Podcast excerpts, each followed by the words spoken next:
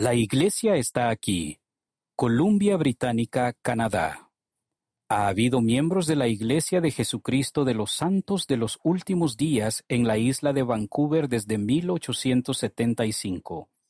La iglesia se estableció en la ciudad de Vancouver en 1904. Hoy en día, la iglesia en Columbia Británica tiene 31.000 miembros aproximadamente, ocho estacas, 79 barrios y ramas, una misión y un templo. Amor, fe, respeto, diversión.